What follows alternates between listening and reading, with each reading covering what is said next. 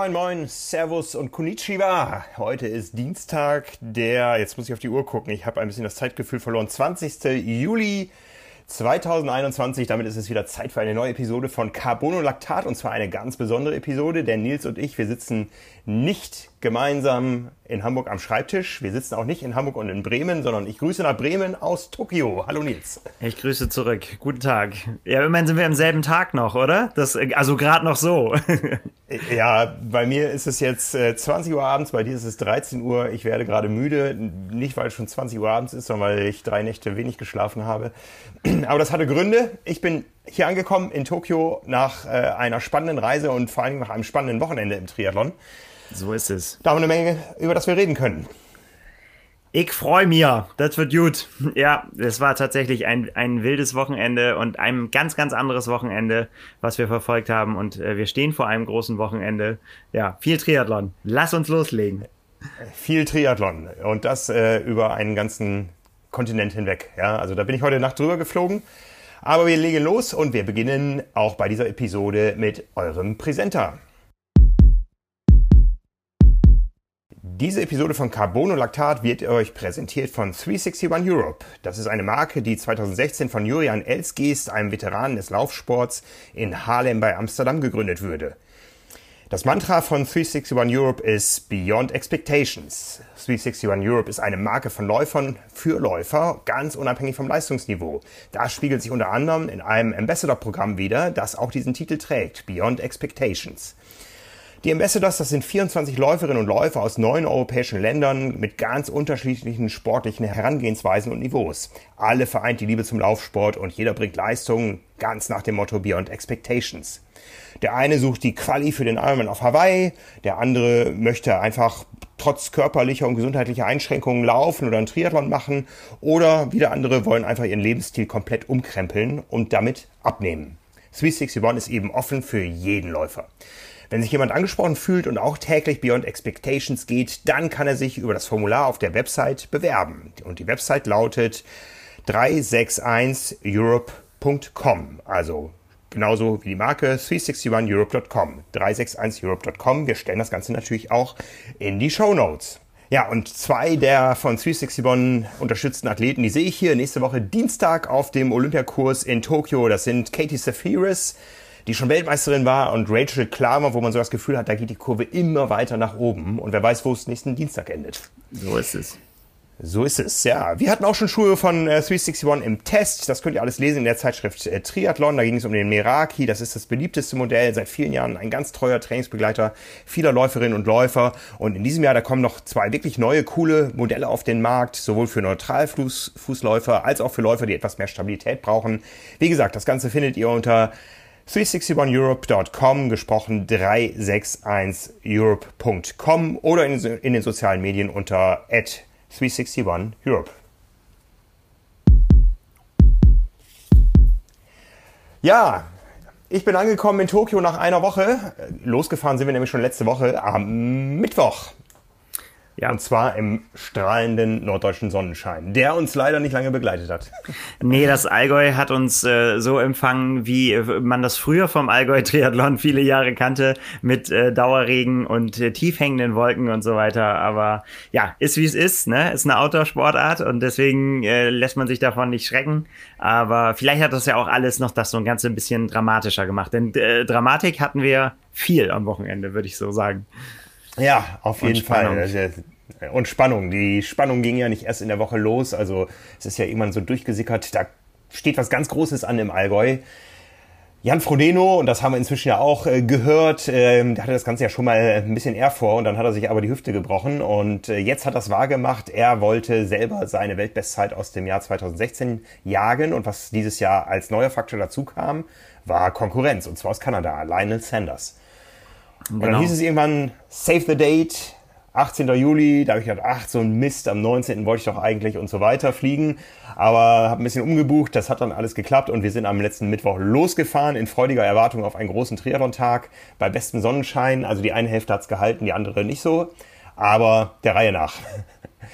Ja, es genau. Äh, es ist halt halt so, es, das Faszinierende ist, dass es ja wirklich nur um, nur um ein Battle zwischen zwei Leuten ging, aber das ganze Ballyhoo und alles drumherum war dementsprechend noch viel, viel größer, weil man sich halt eben nur auf diese beiden Athleten fokussieren konnte und auf das, was, äh, was sie vorhaben, ne? Ja, also wie gesagt, Mann gegen Mann und zwei Männer gegen eine Weltbestzeit. Das äh, war am Anfang so ein bisschen verhalten, hm, aber letztendlich haben doch, haben doch alle dazu gestanden, hey, wir versuchen das hier, die äh, 735, 39 aus dem Jahr 2016 zu knacken. Ähm, let's go for it. Ja. Äh, haben beide keinen Hehl rausgemacht. Ganz genau. Ganz genau. Beide sind ein paar Tage vor uns schon angereist und äh, waren, wir durften sie ja im Training hin und wieder mal sehen, eigentlich bester Laune. Äh, ja, kann man so sagen. Würde ich auch sagen. Also äh, sehr mh, mm, also klar, Battle ist dann natürlich ein großes Wort und äh, so weiter, aber äh, die, dass die beiden sich mögen, hat man auch relativ schnell gemerkt und äh, wusste man ja auch eigentlich im Vorfeld auch, sonst macht man sowas ja auch nicht miteinander.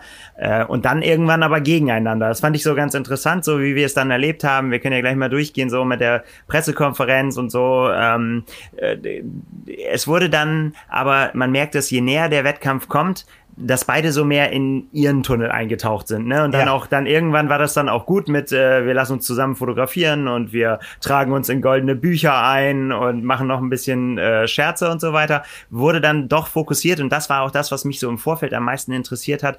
Wie schaffen die beiden das, in diesen Tunnel reinzukommen, zu sehen, okay, ich bin jetzt hier gerade nicht bei einer großen Veranstaltung und bei einem großen Rennen, wo ein großes Label draufsteht und wo es um Qualifikationen und Preisgeld und irgendwas geht, ähm, sondern ich bin hier bei einem, ja, bei einer Sonderveranstaltung, bei einem Duell, eins gegen eins, du hast es gesagt, und aber trotzdem stehe ich ja erstens vor einer Langdistanz, die immer Fragezeichen beinhaltet, immer Fallstricke bietet und ich habe mir sowas vorgenommen, wie ich will hier so schnell sein wie noch nie ähm, sowohl ich als auch irgendjemand anders. Ich meine, es ging ja für beide darum. Ne? Beide wussten, dass sie, äh, dass es um äh, PB geht da. Ne? Also sie wollten Personal Best aufstellen und äh, eben auch die Weltbestzeit knacken. Das haben sie dann auch bei der Pressekonferenz dann auch deutlich gesagt, haben sich dann auch weiter unterboten jeweils, wie weit es runtergehen sollte. Und da war natürlich tatsächlich im Vorfeld die Frage, ja, ist das jetzt, ähm, wie realistisch ist das, dass das, dass man das so sagen kann, dass das dann so deutlich fällt? Ja, äh, dazu kommen wir später. da, dazu kommen wir später. Also ich fand das auch sehr spannend zu sehen, wie die in ihren Tunnel, wie du sagst, eingetaucht sind. Ähm, man hat den beiden angemerkt, es geht um mehr als um ein Kirmesrennen. Es ist nicht irgendwie nur ein Einladungsrennen, wo einer Battlesieger werden wollte, sondern die wollten beide das Maximum aus sich herausholen.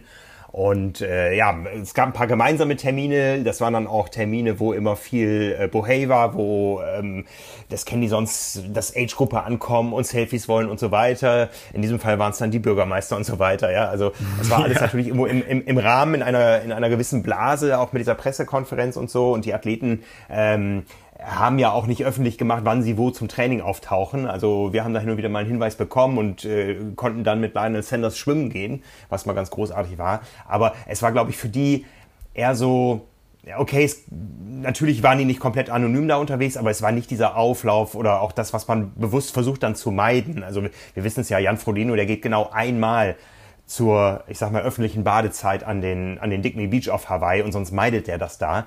Und jetzt konnten die einfach machen, was sie wollten, wann sie wollten, weil niemand da war und auf sie gewartet hat. Ja, ja. und außer wir ge gelegentlich. Ähm, und das war, das war, glaube ich, schon dann anders für die. Die konnten sich wirklich mal in Ruhe vorbereiten und mussten nicht immer darauf achten, oh, laufen da jetzt Leute rum und halten nämlich auf mit Selfies. Und bei Jan Frodeno ist das ja auch mal eine enorme Gratwanderung. Ja, der, der, der sucht ja einerseits das Bad in der Menge und braucht das auch. Der äh, präsentiert ja sich und repräsentiert andere. Ja, er hat auch jetzt viel andere repräsentiert. Das war ja letztendlich eine Veranstaltung, die auch durch seine Sponsoren möglich gemacht wurde. Und ähm, auf der anderen Seite muss er sich natürlich abschotten. Das war, glaube ich, einfacher für ihn jetzt hier. Ja, genau. Einfach auch deswegen, weil nicht so viele Leute da sind und weil es auch ähm, Corona-bedingt natürlich auch so ist, dass die Leute auch tatsächlich diesen Abstand auch mehr gewahrt haben. So den Eindruck hatte ich auf jeden Fall, dass, ja. ähm, ich meine, klar, so Pressekonferenz und so, da war klar, äh, es sind praktisch alle geimpft, die da sind und trotzdem war äh, nochmal, wurden wir alle nochmal getestet vorher und äh, haben dann auch Masken getragen, mehr oder weniger gut, gebe ich zu. Ähm, es ist dann aber so gewesen, dass dann in der Öffentlichkeit es nicht so ist, dass dann 20 Leute ihn umarmen und dann hin und her. Ne? Also ja. das, das, das waren einfach deutlich weniger. Und vielleicht hat das Wetter auch eine Rolle gespielt, weil im Regen dann sich dahin zu stellen und darauf zu warten, dass irgendjemand kommt, das hat dann doch nicht so viele gemacht besser für uns. Ähm, wir konnten ihn sehr nah begleiten, was auch sonst nicht immer ähm, äh, möglich ist ne, für, für die Presse, weil dann nämlich natürlich auch, wenn dann 20 Kamerateams da stehen, äh, das dann auch schwieriger wird. Ja, und, und man muss auch sagen, dass die äh, dann trotzdem Fragezeichen da für sie waren. Ne? Ich meine, klar, laufen mhm. konnten sie die Strecke, das haben wir auch gemacht im Vorfeld, das war überhaupt kein Problem. Schwimmen im Alpsee war dann schon relativ spät. Ne? Das war so mehr oder weniger die letzte Amtshandlung der beiden ähm, genau. am, am Tag vor den Rennen. Das war dann schon später Nachmittag, bis die Bojen da wirklich im Wasser waren auch nicht so der hm, Plan wie, ne, es hat Jan zu uns gesagt, normalerweise ist sein, äh, sein Vorbereitungsplan immer so, dass er morgens schwimmen geht, am Tag vor dem mhm. Rennen. Jetzt muss das späten Nachmittag machen. Und auch das hat er dann zu uns da gesagt, äh, völliges Fragezeichen, wie ist überhaupt die Radstrecke? Ne? Dadurch, dass es auf der abgesperrten, am Renntag abgesperrten ja. Bundesstraße stattgefunden hat, konnten die das niemals abfahren. Ne? Er hat gesagt, ja sein Coach dann, Lorang, hat vorher versucht zu rechnen und äh, zu gucken, wie ist das Steigungsprofil und so weiter. Ähm, das war das große Fragezeichen tatsächlich. Ja, wie wie schnell ist die Rad Radstrecke? Hm. Ja, tatsächlich. Das ist ja nicht nur, dass die beiden das nicht abgefahren sind, sondern niemand ist es abgefahren. Ja, es genau. ist eine Bundesstraße, die für Fahrräder gesperrt ist. Das ist so wie die Kühlbrandbrücke in Hamburg. Ja, ähm, da kommst du auch nicht mit dem Rad drüber. Und es ist tatsächlich niemand diese Radstrecke im Vorfeld gefahren, seitdem Strava erfunden wurde. Ja, es gibt mhm. da nichts. Also niemand weiß, wie es sich anfühlt. Und dann will man darauf einen Rekord machen. Das erinnert mich so ein bisschen an, an die Red Bull Tri Islands, ja, wo ja auch beim ersten Mal äh, ganz, ganz üble Schwimmtracks dabei rauskamen und diese Strömung einfach völlig unberechenbar war. Und da haben wir auch die Veranstalter gefragt, wie viele haben das denn vorher mal ausprobiert? Ja, keiner. Ihr wart die ersten heute. Ne? Pioniere. ja, genau. Ne? Also das ist schon, ähm, das ist schon äh, mutig gewesen, dann trotzdem von Rekorden zu sprechen, weil diese Strecke, das, äh, das war das erste, der erste Eindruck, den wir hatten, weil über diese Strecke sind wir überhaupt ins Allgäu gekommen. Da haben wir nur gedacht, die ist aber nicht flach. Nee, die wollten also die, die B19, die flache B19 sperren, aber das ging ja ständig irgendwie leicht hoch oder runter, ne? Ja, vor allen Dingen, ne, also weil es ja auch eine rein-raus-Strecke ist, dann äh, am Ende war klar, okay, das eine geht hoch und wir haben tatsächlich auch, ich meine, so war es angekündigt, das ist flach und wir haben, also ich habe sofort gesagt, es ist alles andere als flach hier. Es geht hier einfach die ganze Zeit berghoch. Ne, weißt du, wir saßen im Auto und haben, haben gedacht, sag mal, es geht auch immer noch berghoch. Und äh, ja. man weiß, wie eklig sich das auf dem Rad anfühlen kann, wenn das dann nur so ganz leichte Steigungen sind und wo man denkt eigentlich, eigentlich, das muss doch flach sein, das ist gar nicht so schlimm, aber es zieht die Körner raus, ne? ja. ja. Ja, ich meine, das weiß jeder. Du kannst einen 40er Schnitt fahren in der Ebene und ähm, wenn du aber eine Radstrecke hast, die die Hälfte bergauf geht und die Hälfte bergab geht, äh, du fährst diesen 40er Schnitt nicht. Du fährst zwar schneller runter als hoch, aber du verlierst bergauf so viel Zeit. Das geht einfach nicht. Das ist äh, und äh, aber da hat's funktioniert. Aber wir wollten bei der Reihenfolge bleiben. Ja, genau. Ähm, das erste Treffen mit der Strecke war eben diese Radstrecke äh, mit dem Beginn des Aufbaus einer Steilkurve, über die wir gleich auch mal sprechen werden. Und das erste Treffen mit Athleten war dann tatsächlich, dass wir einen Hinweis bekommen haben, das Freibad am kleinen Alpsee ist eigentlich geschlossen, aber Lionel bekommt einen Schlüssel. Wollt ihr nicht dazukommen? Genau, so tageweise, ne? Da gab es noch irgendwie genau. Verwir Verwirrung jetzt noch. Wenn beim schlechten Wetter ist es halt zu und bei wenn gutes Wetter ist, ist es offen. An dem Tag war richtig schlechtes Wetter und es war zu. Ja. ja. Ja, ja. Und ähm, was unser großer Vorteil war, war der Nachteil von Lionel Sanders. Er hatte nämlich sein Neo vergessen. Das heißt, wir hatten genug Zeit zum Plaudern in dem Moment, wo äh, Talbot Cox dann, der nicht nur begnadeter Fotograf ist und äh, Medienmacher, äh, sondern auch ein, ein Edelhelfer von äh, Lionel Sanders, wie wir jetzt wissen, äh, wo Talbot dann den Neo holen musste. Und wir hatten Zeit mit Lionel zu plaudern und das war wirklich mal sehr, sehr angenehm in einer völlig entspannten Atmosphäre, ohne dass, ähm, dass da viele andere kamen und Selfies wollten oder so. Ja. Hat er echt sich was von der Seele geplaudert, ne? Das war ja, großartig. Und er, muss man auch sagen, ist tatsächlich auch ein extrem entspannter Typ der offensichtlich, ja. und das wusste man schon immer, ein großer Fan von Zahlen ist, aber ähm, wir haben dann wirklich lange, weiß keine Ahnung, eine halbe Stunde oder so mit ihm gequatscht und äh, ich weiß nicht, wie viel Wattwerte er mir um die Ohren gehauen hat und äh, ja. Schwimmsplits, äh, was er alles geschwommen ist im Training und ähm, man merkt einfach, dass er sich extrem mit dem beschäftigt, was er tut ne? und ja. Äh, versucht, an Stellschrauben zu drehen und hat auch eigene Ansichten, muss man auch sagen, wo viele andere sagen, würden wir anders machen. Aber er denkt sich immer was dabei. Ob es das, ob es dann, und dann probiert er es aus. Ne? Ob, ob es dann zum Erfolg führt oder nicht, das äh, zeigt sich dann. Oft führt es nicht zum Erfolg. Ähm, ob es diesmal zum Erfolg geführt hat, da können wir nachher drum kommen, wenn wir, wenn wir über die Schlusszeiten diskutieren. Aber es war auf jeden Fall extrem cool, ähm, ihn mal zu erleben. Wir haben natürlich schon öfter auch ihn porträtiert und Interviews gemacht und so, aber eben eher aus der Ferne. Und äh, jetzt mal Zeit zu haben, das war schon sehr, sehr gut. Und ja, sehr angenehmer Typ. Total, total, total klasse. Das, das äh, erste Meeting, was wir noch hatten, war ja eigentlich mit seinem Rad. Ja, wir haben äh, seine Räder äh, oder ja seine Räder, eins seiner Räder. Ähm, das war ja eins der kleinen Geheimnisse, die es um die Veranstaltung gab. Äh, es wurde aber auch oft genug darüber geredet. Jeder Athlet hatte zwei identische Räder. Ja, das ja. heißt, im Falle einer Panne, Panne wäre da schnell der Wagen da gewesen und ähm, da hätte es dann anders als sonst im Regelwerk bei anderen Rennen, es kam hier zum Glück nicht zum Einsatz, hätte es da einen kleinen Vorteil gegeben. Und äh, wir haben die Wettkampfräder von Lionel Sanders und Jan Frodeno als erstes gesehen, bevor wir die Athleten gesehen haben und sogar bevor Lionel sein Rad gesehen hat. Weil, ja. äh, wir waren dann aber dabei in dem Moment, wo er es gesehen hat und also das war Freude pur. Erst, ja, es ist Erst bei ihm und dann bei seinem Sponsor, der gesehen hat, oh ja, unsere Lackierung ist aufgegangen, die gefällt ihm. Ja, das ist äh, natürlich und vorher ja schon auch bei mir und, und es ist einfach so, wenn man sich für Radtechnik interessiert, dann ist natürlich ein Profirad immer ähm, was sehr Spannendes, weil natürlich da ganz viele mhm. bewusste Entscheidungen getroffen werden. Äh, und die auch ja alle Möglichkeiten haben, die man als Age Grouper vielleicht nicht hat. Ne? Wir haben mhm. viel darüber geschrieben, die Videos gibt es alles dazu, ähm, die neuen Cockpits und die kleinen Varianten. Was, was suchen sich die Profis raus? Und das finde ich halt auch immer sehr, sehr spannend. Und ähm, ja, so Farbdetails und sowas. Ne? Aber es war echt schön zu sehen, wie einfach ihm da die Augen aufgegangen sind, als er sein Baby gesehen hat. Und ähm, ja, schön zu sehen, dass ja. sie sich auf jeden ja. Fall auch da so dran erfreuen können.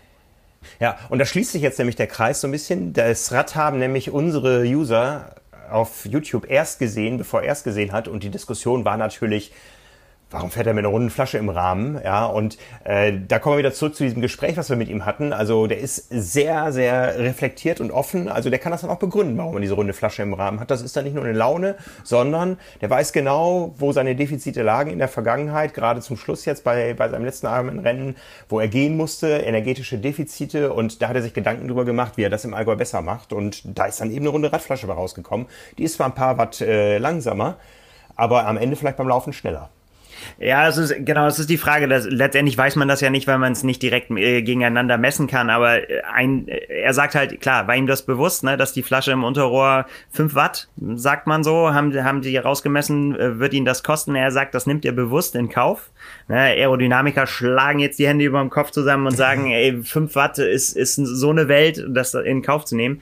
Ähm, was man dazu aber auch noch wissen muss, ist, dass, dass er halt das Problem hat, dass er einen, äh, einen S-Rahmen fährt und ähm, dass das Trinksystem, was eingebaut ist bei dem Rad, eben im S-Rahmen nur 500 Milliliter fasst und nicht 700 oder 750. Du hast den größeren. 750, ja. Genau. Und das natürlich schon ein Unterschied ist. Und äh, er sagt halt, er schwitzt, seine Schwitzrate liegt bei über, deutlich über zwei Liter. Und äh, um das auszugleichen bei Hitze, äh, müsste er ständig eben nachfüllen in diesen Tank. Ne? Und, und das ist ihm zu kompliziert und das will er halt nicht so häufig machen. Und dann trinkt er lieber aus der Pulle und dann ist die halt da unten dran und dann ist es da halt langsamer. Ähm, aber nur so geht sein äh, Verpflegungskonzept auf, sagt er. Ja, und deswegen ja, ja. ist der Grund. Über, viele haben sich darüber gewundert, aber er macht das halt, ähm, ja, ist sein Weg, das so anzugehen und seine, seine Herangehensweise. Muss man ihm ja. ja so zugestehen. Wenn er das so machen möchte, dann passt das ja auch so. Ja, also Lionel Sanders haben wir als erstes unter Wasser gesehen. Äh, Jan Frodeno dann deutlich höher, über 2000 Meter hoch auf dem Fellhorn. Da hat nämlich diese Pressekonferenz, die wir ja schon ein paar Mal äh, erwähnt haben, stattgefunden. Wir sind also alle frisch getestet und schon länger geimpft in eine Gondel gestiegen. Der ganze Journalistentross äh, sind da hochgefahren aufs Fellhorn. Und mit der nächsten Gondel kamen dann in der Blase die beiden Sportler mit ihren jeweiligen Entourages. Und das war äh, großes, interessantes Kino, sage ich mal, Programm. Es war natürlich alles auf den Stream, auf die Übertragung ausgelegt. Die Diskussionen gehen auch da auseinander. War das ein bisschen überdrüber? Ähm, das Setup, wie gesagt, ein ein Raum, ein äh, kleiner Museumsraum ist es, glaube ich, auf der Bergstation der Fellhornbahn äh, mit äh, großen Panoramafenstern, äh, von denen man sonst einen wunderbaren Ausblick auf die Alpen hatte. Dieses Mal leider einen großen Ausblick ins große Nichts. Mhm. Es war nämlich äh, auch da oben sehr nass. Wir waren mitten in den Wolken. Und Jan Frodeno und Lionel Sanders haben sich ein erstes kleines Battle gegeben, sage ich mal. Die sind eine halbe Stunde geswiftet auf zwei Rädern, auf ihren Wettkampfrädern und die Community draußen konnte ihnen folgen und da haben die ein kleines Programm abgespult. Immer noch diesseits der Grenze, dass man auch unter Höhenbedingungen noch reden kann, weil das war der Zweck des Ganzen. Die sollten natürlich plaudern und das haben sie getan und das war amüsant. Ja, erstens war das amüsant und dann konnte man sehen, irgendwie, die haben tatsächlich so eine Voreinstellung gehabt. Das erinnerte fast so ein bisschen an so einen äh, Rampentest, den die äh, gefahren haben. Es wurde nämlich immer mehr und irgendwann haben die auch so angezeigt, ey, mach das mal ein bisschen runter. Wir sind hier äh, ne, kurz vorm Wettkampf und äh, über 2000 Meter. Also der Schweiß lief schon. Also das war, äh, ja es war, wie hat Jan gesagt, das ist nicht unbedingt das gewesen, was man äh, vorher noch machen sollte und machen wollte, aber nun war das nun mal so eingestellt und dann musste man das auch wegtreten. Das war ganz witzig auf jeden Fall, ja. Ja, beide kamen also im Bademantel, Morgenmantel, Wettkampfmantel. Kampfmantel. Kampfmantel. Kampfmantel. Ja. Kamen sie rein zu Boxermusik, ja, Namen auf dem Rücken und ähm, ja, haben sich dann entblößt. Äh, Jan Frodeno natürlich in sein Rennoutfit mit allen möglichen Logos drauf. Lionel ist oben ohne gefahren. Natürlich oben ohne, muss man sagen. Ich glaube, der tatsächlich, ich meine, der, der lebt in Tucson. Ich glaube, der hat die, die letzten Monate nur zu, ich weiß nicht, wie viel ausgewählten Terminen überhaupt ein T-Shirt getragen. Also der, das ist 1, 2, 3 Oberkörper frei. Definitiv. Ich glaube, da hat er sich sehr drüber gefreut, dass es mal wieder angesagt war. ja, ja, ja. Und dann haben die eben da ihr, ihr kleines Swift-Battle abgespult, abgeliefert und danach Frage und Antwort gestanden. Da haben wir unsere Interviews dann noch gemacht und ja, alle waren happy, alle waren sehr gespannt auf den Tag. Ja, sie haben auch da keinen Hehl daraus gemacht. Der eine will den anderen schlagen. Ja, und ähm, beide wollen Rekordzeiten aufstellen. Ja, das war dann die eindeutige Marschroute.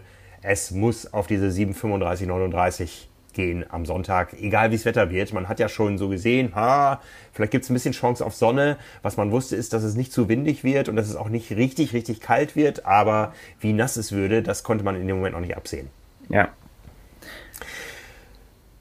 Ja, und dann äh, kam der Vorwettkampftag. Der war, glaube ich, geprägt von Aufbauten. Also man musste an allen Locations äh, warten, bis die Touristen, die ja in dieser Saison eigentlich da verweilen im Allgäu, bis die weg waren und dann hat man aufgebaut und das war schon was, was der Triathlon noch nicht gesehen hat. Ja, also äh, die, diese Rampe hatte ein bisschen was von Zeitfahrrampe bei der Tour de France. Ja, also eine Wechselzone, die aus Rampe bestand, ein Rad links, ein Rad rechts, in der Mitte eine Tür und von hinten wurde reingelaufen. Ähm, das war alles so eine Last-Minute-Geschichte. Äh, wenn man das gesehen hätte, wie das am Tag vorher aussieht, hätte man nicht geglaubt, was da noch an Professionalität aufgerüstet wird. Also das sah wirklich vom Feinsten aus das war mal was ganz Neues im Triathlon. Und ähm, ja, da ist jetzt die Frage, wie, wie viel bleibt davon? Äh, versuchen das andere jetzt nachzuahmen, den, den Profis eine bessere Bühne zu bereiten oder so. Es war eine andere Veranstaltung, da sind wir uns ja komplett einig. Genau, ich finde, Hannes hat das ganz gut zusammengefasst. Ähm, Hannes Blaschke, mit dem du ja auch ein Interview geführt hast, ähm, der gesagt hat, das ist jetzt eine einmalige Geschichte, glaubt er. Ne? Das ist ein, ein Highlight, das kann man so nehmen und dann wird auch alles aufgefahren, was geht. Ähm, um eben auch den Leuten was zu bieten und Spaß am Triathlon zu vermitteln und zu sagen, hey, das ist cool, ich habe da auch Bock drauf auf Langdistanz oder auf eine andere Distanz oder überhaupt auf Triathlon und dann eben dafür Werbung zu machen, was in den höheren Sphären dieses Sports möglich ist, um sich dann wieder darauf zu konzentrieren, dass man den Tausenden, die da Bock drauf haben, wieder eine gute Show liefert und einen guten Wettkampf liefert. Das ist, und dass das der nächste Schritt ist, auf den es wieder ankommt. Also eben nicht dieses so, ja, das ist es jetzt, um was es ankommt und alles andere ist uns egal, sondern eben andersrum, ne? Irgendwie, ja, Aufmerksamkeit erzeugen auf Triathlon und dann das für alle möglich äh, zu machen. Und so sehe ich das halt auch, ne? Da wird halt auf einem ganz anderen Niveau Werbung gemacht für, für, ja, für einen Ausdauersport, kann man sagen. Ja. Und eben dann ja, sich wieder darauf zu konzentrieren, auf die Jedermänner und auf das große Gemeinsame. Denn das wird es ja auch nach wie vor, also nicht nach wie vor, sondern das wird es auch in Zukunft eben bleiben, dass nicht die Profis ihr Ding machen und die Age-Gruppe machen ihr Ding, sondern ja, geht es wieder darum, dass alle das zusammen machen. Aber es kann eben auch andere Spielformen geben. Ja, ja. Stichwort, dass alle das zusammen machen. Wir hatten uns dann diese Aufbauten mal angeschaut, waren eigentlich schon auf dem Rückweg vom See zum Hotel, bis der Hinweis kam, sie kommen jetzt. Ja. dann sind wir nochmal umgekehrt. Dann sind wir nochmal nach Bühl zurückgefahren. Ähm, eigentlich wollten wir selber auf die Schwimmstrecke, aber die gab es in dem Moment noch nicht. Es gab den großen Alpsee wie immer, aber da waren noch keine Bojen gesteckt und vor allen Dingen diese ominöse Unterwasserleine, die konnten wir vom Ufer nicht sehen. Die haben wir dann nachher aus den Drohnenbildern gesehen. Und da war es dann auch äh, vorbei mit alle zusammen, denn da hat sich schon jeder seinen eigenen Steg gesucht, um nochmal ein bisschen Wassergefühl und vor allen Dingen äh, äh, das Gefühl fürs geradeausschwimmen zu, zu suchen und zu finden. Genau, jeder hatte quasi seinen eigenen äh, Kanufahrer, die sie dann auch im Rennen später dann begleitet haben, der nochmal erklärt hat, wie du das anzuschwimmen hast, dass es dann wieder zurückkommt in den Kanal und so weiter. Äh, da wurde dann nochmal, wurden so die kritischen Punkte sich nochmal angeguckt, eine Runde geschwommen und da, wie du gerade gesagt hast, da ist man sich auch so aus dem Weg geschwommen. So, da musste man nicht unbedingt mehr noch einen großen Plausch halten und so weiter. Da fing dann schon der Tunnel so ein bisschen an, ja. Ja, ja. Jan hat äh, uns darüber gesagt, ne, äh, äh, unterschätzt den Lionel nicht, der wird nicht so, kann man so sagen, wie es ist, nicht so scheiße schwimmen, wie viele denken. Ne? Der war sich ja, schon ja. so und äh, aber ich glaube, er war sich auch seiner Stärke auch bewusst. Aber ja, der, das muss man halt auch erstmal immer auf die Straße bringen. Es war interessant, er hat gesagt, diese Leine ist super, ne? also man, man konnte sich da fantastisch dran orientieren, allerdings auch nur so lang, wie man sie auch wirklich im Blick hatte. Ne? Wenn du irgendwie zu weit rechts oder zu weit links warst, dann verschwand sie in den Tiefen des Alpsees, dann hat man es halt nicht mehr gesehen im Wasser, aber solange man oben drüber geschwommen hat, war alles cool. Er hat gesagt, konnte man gut äh, der Leine folgen. Ja. Das war nochmal schön, die zu sehen und wir konnten beruhigt mit dem Gefühl zum Hotel zurückfahren, noch einmal schlafen und es ist Race Day. Und dieser ja. Race Day ähm, war ja einigermaßen entspannt. Wann startet eine Langdistanz schon mal erst um 9 Uhr? Ja, also die beiden hatten sich ja vereinbart, wir machen das Ganze, wir bringen das schnell zu Ende, von daher können wir auch ein bisschen später aufstehen. Äh, äh, 9 Uhr die Startzeit. Ähm, beide Athleten kamen so eine gute Stunde vorher da aufs Gelände. Erst Frodeno, dann Sanders. Wie hast du die beiden erlebt in den Minuten, wo sie da ihre Wechselzone eingerichtet haben und so?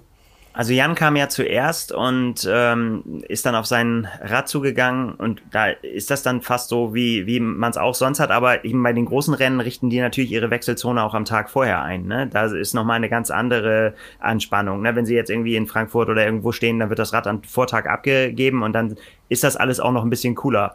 Jetzt konnte man schon merken, okay, jetzt geht's halt Ne, sobald die Autotür aufgeht, sind die Kameras auf mich gerichtet, äh, wird jeder Schritt von mir fotografiert und verfolgt. Und Jan hat schon das eine oder andere Mal puh, tief durchgeatmet. Ähm, mhm. Jetzt kann man natürlich spekulieren, gehört das zur großen Show dazu, ne, dem, dem Volk zu zeigen, dass auch ein Jan Frodeno aufgeregt ist? Ähm, oder war es echte Aufregung? Es war auf jeden Fall Anspannung. Also äh, ja. ganz, das, das geht ja, glaube ich, auch gar nicht anders. Ne? Wenn du dich in diesen Modus reinbringen willst, dann musst du ja irgendwann da eintauchen. Und mhm. also war schon ein bisschen angespannt. Bei Leine würde ich sagen, war es schon ein bisschen lockerer insgesamt. Hat dann festgestellt, dass sein Pulsgurt nicht funktioniert, hat er gesagt, ja, ist so, kann ich mich jetzt nicht drum kümmern. Wo sind meine Gels? Ja, wir, gucken wir, dass wir die holen, ja, mach mal. Ähm, war eher, eher so ein bisschen entspannter, glaube ich, und ähm, auch schneller fertig als Jan. Also da war das ratzfatz eingerichtet. So, ne? Also vielleicht, ja. Der hat da momentan mehr Routine. so könnte man sagen, ja. ja, das, äh, der hatte in der Tat schon ein paar mehr Rennen gemacht dieses Jahr. Ja, also äh, konzentrierte Anspannung, würde ich sagen. Nervosität nicht, aber der Puls ging dann schon mal so ein bisschen hoch, glaube ich. So, jetzt habe ich dich gerade verloren. Hörst du mich noch? Ja. Okay, die Connection steht wieder zwischen Bremen und Tokio. Mhm. Ähm, ja, was dann in den Minuten vorm Start passiert ist, das haben nur die engsten Begleiter gesehen. Die hatten nämlich beide ihre eigene Umkleidekabine, die auch gebrandet war, ganz groß da auf äh, dem der Öffentlichkeit gegenüberliegenden Steg im großen Alpsee. Und dann wurden die beiden per Elektromotorboot auf ihr Startponton gefahren. Frodeno wieder in seinem Morgenmantel. Sanders hatte schon den Neo an. Und äh, ja, auf dieses Ponton kamen dann tatsächlich auch nur noch die beiden drauf und ein Kameramann. Und dann äh, ja, gab es noch eine Umarmung. ein letzter Blick in die Augen und das sollte auch der letzte Blick in die Augen jeweils sein für lange, lange Zeit.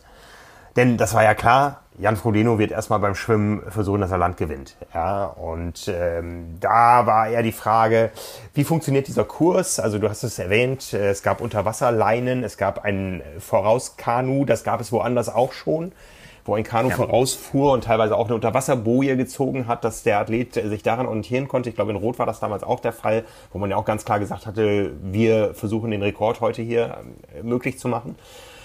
Äh, in diesem Fall war es so, dass das Kanu vorweggefahren ist, aber die Hauptorientierung eben diese Leine unter Wasser war. Und was vor allen Dingen sehr interessant war, es gab vier Schwimmrunden. Ähm, man kann es fast Runden nennen, denn die Ecken waren jetzt nicht einfache Bojen, wo man äh, im 90-Grad-Winkel abbiegen musste, sondern es waren wirklich ähm, kleine Kreissegmente, wo man bequem außen rumschwimmen konnte, ohne groß Fahrt zu verlieren. Ja, das ist äh, ja anders als äh, als bei den meisten anderen Rennen, gerade in Rot ähm, hat man innerhalb von kurzen Abständen äh, 90 Grad Kurven in Frankfurt auch äh, in, den, in den großen Kurven. Hier waren zwar mehr Ecken, aber die doch deutlich einfacher zu umschwimmen und das Ganze viermal. Das heißt, man hatte auch eine zeitliche Orientierung und man konnte die ganze Zeit beobachten, wie verändert sich der Abstand. Und da hat man also permanent gesehen vom ersten Meter an, Frodeno drückt aufs Gas und konnte dann aber so abschätzen, hm, wenn eine Runde ungefähr so und so lang ist, dann hat Sanders jetzt so und so viel Rückstand. Am Ende, so habe ich es glaube ich auch geschrieben dann, gab es zwei Gewinner beim Schwimmen. Jan Frodeno ist die 3,8 Kilometer in 45,58 geschwommen. Das sind zwar ungefähr 40 Sekunden, ich glaube 36 Sekunden langsamer als damals in Rot, aber immerhin 1,12 pro 100 Meter. Darauf folgt ja eine sehr kurze Wechselzone und Lionel Sanders ist äh, zwar fünf Minuten langsamer geschwommen als Frodeno, aber auch das ist für ihn Bestzeit mit einem 1,20er Schnitt in 50,58. Genau ja. fünf Minuten Rückstand. Genau, und interessanterweise hat er uns auch vorher gesagt, als wir auch darüber gesprochen haben, er, er meinte auch, das Training, das er absolviert hat, wäre das schnellste Training gewesen. Also er hat sich offensichtlich ja so einen Plan gemacht. Jetzt wissen wir nicht, wie schnell er da seine Intervalle geschwommen ist, aber er hat gesagt, das war das beste, schnellste Schwimmtraining, was ich jemals gemacht habe. Also er, er hat gerade gesagt, so schwimmen, ja, in, ja. im Rahmen seiner Möglichkeiten war er bereit. Ja, und hat einfach da auch eine neue persönliche Bestleistung auf. Das ist natürlich, wenn du dann gegen einen der besten Schwimmer, die es im Triathlon gibt, äh, auf der Langstrecke antrittst, sieht das dann natürlich nicht so spektakulär aus wie manch äh, bei manch anderem Rennen, ne, wenn die nicht dabei wären. Aber das ist natürlich auch eine mentale Herausforderung. Du weißt, du, du holst dir gerade hier, du, du bist auf der Höhe deiner Leistungsfähigkeit im Schwimmen und holst dir natürlich trotzdem einen Rückstand. Muss man erstmal mit umgehen können. Ja, ja. Also ich habe mir den Spaß erlaubt, du hast das Schwimmtraining angesprochen. Ähm, ich habe ihn ja da schwimmen sehen und habe gedacht, ach, der, der Mann da alleine im Pool, das muss ja jetzt nun auch nicht sein. Und das sah wirklich langsam aus. Obwohl der im Neo war, es sah langsam aus, es sah stilistisch nicht gut aus. Und ich habe gedacht, jetzt machst du einmal kurz Buh und sprintest einmal mit ein bisschen Tempo mit ihm mit. Ich war kalt, er warm im Neo. Ich hatte nicht den Hauch einer Chance. Ja, also auch wenn es langsam aussah bei ihm, der hat schwimmen gelernt. Ne? Und eine 50, 58, gut, da fehlen fünf Minuten auf einen Jan Frodeno, aber vor Jan Frodeno gibt's dann bei großen Rennen auch nicht viel. Aber hinter Leine Sanders gibt's auch noch den einen oder anderen und damit ist er ja auch dann in besser Gesellschaft. Irgendwie ein Sebastian Kiene schwimmt ja auch irgendwo in dieser Größenordnung. Und andere, die dann auf dem Rad nach vorne kommen müssen. Aber jetzt waren die Voraussetzungen natürlich anders. Er musste ganz alleine sich die Zähne ausbeißen an diesem Vorsprung, den Jan Frodeno mitgenommen hat. Das ging am Anfang sehr gut in der Wechselzone, weil da hat er gepunktet. Absolut. Also ähm, wir haben das jetzt schon bei, bei, äh, bei Jan tatsächlich des Öfteren schon gesehen, dass die Wechsel nicht so schnell äh, gehen, wie sie gehen könnten oder sollten. Und auch hier war es wieder so, dass er echt ein bisschen was liegen gelassen hat. Ne? Erstmal, ich meine, gut, das ist die, seine Entscheidung. Er schwimmt ohne Anzug. Ne? Also er rollt den runter und äh, sein, sein Rennanzug, da muss er halt erstmal rein. Das ist natürlich nicht so einfach. Der, der Stoff ist nass, du, du, der ist eng, der muss eng sein fürs Radfahren. Ne? Dadurch äh, zerrt das alles so ein bisschen, bis man da, da den Arm drinne hat und so weiter. Also das hat gefühlt ewig gedauert. Also äh, das ist ja wirklich in dem Moment, wo jede Sekunde zählt, denkst du, steck den Arm da durch. Das ist halt ja, wirklich echt liebe, gedauert. Liebe Rookies da draußen, wenn ihr das äh, noch nicht kennt, ja, das ist tatsächlich was ganz anderes, einen Anzug nass anzuziehen gegenüber dem, dem Trockenzustand. Am schlimmsten ist es, wenn sich die Ärmel dann auch noch einrollen. Das kriegt man nie wieder hin, ohne richtig Zeit zu verlieren. Probiert das am besten mal aus unter der Dusche. Es ist was komplett anderes. Natürlich schwimmt ihr vielleicht schneller, wenn ihr den Anzug runterrollt im Neo, aber ihr müsst das Anziehen auch beherrschen. Ja? Und das, das hat ein bisschen gehakt. Da hatte Sanders einen taktischen Vorteil, weil der war komplett gedressed unter Leo. Ja, genau. Also das ging äh, alles ratzefatz. Bei Jan war es dann tatsächlich auch so, dann war er in dem äh, Anzug irgendwann drinne. Dann wollte er seinen Helm greifen, der flutschte ihm aus den, äh, aus den Fingern. Das Visier fiel ab. Er guckte einfach nur drauf und hast gedacht so, oh Mann, ja, Helm aufgehoben, Visier wieder reingeklickt, aufgemacht. Dann hat er vergessen, seinen Anzug zuzumachen. Da bin ich 100% von überzeugt. Das war nicht der Plan, den loszufahren und den Zipper dann während der Fahrt hochzuziehen. Das äh, hat er einfach verpeilt, weil er einfach sagt, ich muss jetzt irgendwann mal los hier. Also ja, sonst der war, der, sonst kommt der. der ging auf jeden Fall richtig in die Hose, der Wechsel. Und äh, bei Lionel ging das sehr viel schneller, wie du hast gesagt. Er hatte den Anzug an, Helm auf, zack und los. Das Visier war hochgeklappt. Das hat er dann später gemacht, irgendwie, damit man das sieht. Äh, beide sind ganz gut von der Rampe runtergekommen. Jan auch noch ziemlich lang auf seinen Schuhen gefahren aber die waren natürlich relativ kurz. Ne? Normalerweise hast du ja, ähm, äh, du schiebst das Rad, springst drauf ne? und nimmst den Schwung mit ne? in, de in dem Moment. Und äh, da war so, da war nicht viel mit Anschieben, weil es natürlich sofort bergunter ging. Das heißt, sie mussten schnell raufhüpfen und irgendwie gucken, dass das aber mhm. Gott sei Dank alles unfallfrei äh, vonstatten gegangen und dann ging's los mit dem Radfahren. Ich hatte es morgens noch mitbekommen beim, beim Einchecken, quasi beim Aufbauen, da fragte Sanders, uh, where's the mount line? Und dann haben sie ihm nur geantwortet, es gibt keine. Ja, du kannst quasi direkt hier Rad nehmen, los, ja, drauf, auf geht's, auf, geht's ja. ne, auf die Jagd. Ne. Ja, diese Jagd, äh, du hast da viel, viel mehr von mitbekommen als ich. Du warst nämlich draußen. Die Bundesstraße 19 eben komplett gesperrt, man konnte da nicht einfach drauf. Es gab auch nur jeweils ein Medientross um äh, beide, beide Athleten äh, mit den Veranstaltermedien. Äh, du hattest aber eine Shuttle-Möglichkeit und hast dich da ja, ins Nasse gewagt mit vollem Equipment und gelitten, glaube ich. Ja, gelitten, äh, also ja, wenn man dann irgendwann mal nass ist. Ich musste da die Entscheidung fällen, Regenhose anziehen oder über die Kamera stülpen. Ich musste mich dann natürlich, äh, du als mein Chef wirst das gutheißen, für die Equipment-Variante entscheiden und sagen, die Kamera muss noch mit nach Tokio, also muss die trocken bleiben. Dementsprechend waren ja. wir wirklich dann, also es ging ja trocken los, ne? Die ersten, der erste Abschnitt war ja wirklich noch trocken. Und dann fing es irgendwann an zu regnen und dann war man auch innerhalb kürzester Zeit wirklich bis auf die Unterhose äh, komplett durchnässt. Ähm, ja, erster spannender Punkt natürlich. Es ging erst so ein kleines Schlängelstück durch die, äh, durch die Stadt, dass man rauskam äh, und dann eben auf die Bundesstraße. Dann ging es berghoch. Ähm, rückblickend kann man sagen, Jan hat zu uns gesagt, es war viel weniger schlimm als gedacht oder befürchtet. Es ging sogar sehr, sehr gut bergauf. Also war für die Jungs eine Steigung, die man schön drücken konnte und äh, auch sehr viel Tempo aufnehmen konnte. Und dann war natürlich die erste Frage, wie fährt man diese besagte Steilkurve, von der wir vorher auch schon berichtet an haben, wie fährt man die an? Wie macht man das? Fährt man in Aeroposition? Gott sei Dank beim ersten Mal trocken. Ähm, und das war auch so für uns der erste Halt. Da haben wir auf die, äh, auf die Jungs gewartet und geguckt, äh, wie nehmen sie dann die Kurve. Ja, Jan Frodeno sehr mutig in Aero-Position gleich reingefahren, ist sehr weit hochgekommen an die Kante. Also der Radius war dann doch, das wussten sie beide auch. Ne? Sie haben sie vorher einmal Test gefahren äh, und sie wussten, dass die dann im Aufbau doch der Radius ein bisschen enger sein würde. Das heißt, die Fliehkräfte sind dann, dann doch schon ein bisschen höher. Und äh, ja, äh, also toi toi toi, würde ich sagen. Also, weil ich habe gedacht, so, das wird auch mit der zunehmenden Ermüdung und dann eben auch mit der Nässe, wird das immer schwerer, die Kurve zu kriegen. Aber sie haben es geschafft und äh, Gott sei Dank auch beide beim ersten Mal, weil ich glaube, wenn du dann beim ersten Mal schon auf die Schnauze fällst, um es ehrlich zu sagen, dann äh, wird das nicht mehr besser im Laufe des Tages. Mhm. Ähm, ja, das war auf jeden Fall ein Element, äh, was sie beide ja mitgenommen haben, wo man sagen kann, ja, das hat sicherlich ein paar Sekunden gebracht, aber auch nicht so richtig viel, weil ich glaube tatsächlich mit dem Anfahren und mit dem Durchrollen durch die Kurve und so weiter, äh, da musste man schon sehr vorsichtig sein und ansonsten wäre es halt eine Spitzkehre gewesen, einmal aus dem Sattel wieder antreten und dann bist du auch wieder schnell. Also das war mehr Show und äh, mehr, glaube ich, äh, ja, einfach damit es, damit das gut aussieht, als dass es jetzt groß was gebracht hat. Das denke ich auch. Das war ein Element, was in Erinnerung bleibt, ja, was auch in Erinnerung bleiben sollte. Es war ja auch gebrandet, ja, darum ging ja auch viel bei der Veranstaltung und äh, es wurde schon viel gefragt in Social Media, wo bleibt denn diese Kurve? Wir könnten die gebrauchen hier in unserem Bikepark und so. Oder bleibt die stehen für den großen Allgäu Triathlon? Ich möchte als Age-Gruppe auch durch. Also es hat Eindruck äh, gemacht, auch, auch in Fachwelten. Und ja, so what? Das gehörte dazu. Absolut.